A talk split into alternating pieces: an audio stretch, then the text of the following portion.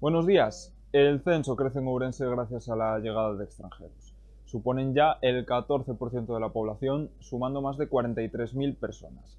La llegada de inmigrantes ha hecho aumentar la población en los últimos años, nos lo cuenta Boris Iglesias. En el periódico de hoy abrimos con el boom de extranjeros que está consiguiendo frenar la caída de población de la provincia de Ourense.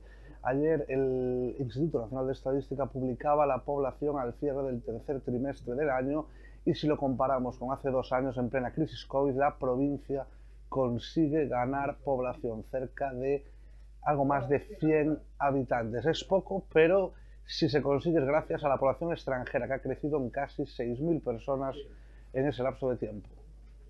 Más temas. La Policía Nacional incorpora desde hace una semana pistolas Taser en su equipamiento es decir, pistolas con cargas eléctricas que neutralizan al eh, detenido momentáneamente. Nos ofrece más detalles Monchi Sánchez.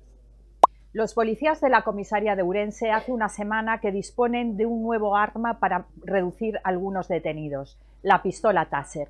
Es un arma de electrochoque con detractores y defensores que es capaz de incapacitar a una persona mediante descargas eléctricas que imitan las señales nerviosas y confunden a los músculos motores, principalmente brazos y piernas, inmovilizando al objetivo temporalmente. Por ahora hay disponibles cinco, con sus respectivas cámaras y están destinadas solamente a los agentes adscritos a Seguridad Ciudadana.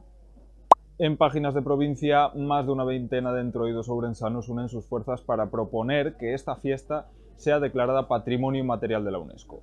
Solo cuentan con este reconocimiento 15 fiestas de carnaval o de invierno alrededor del mundo. Por último, cerramos con deportes. Bering acogió un amistoso de fútbol sala internacional, ya que España y Portugal se enfrentaron en la vía del Tamela. Además, repasamos la actualidad del Ourense CC, que pelea por el liderato de la segunda federación. Ya saben que pueden seguir toda la actualidad en nuestra edición en papel y en nuestra página web, laregion.es. Como siempre, gracias por estar ahí. Tenga un feliz miércoles.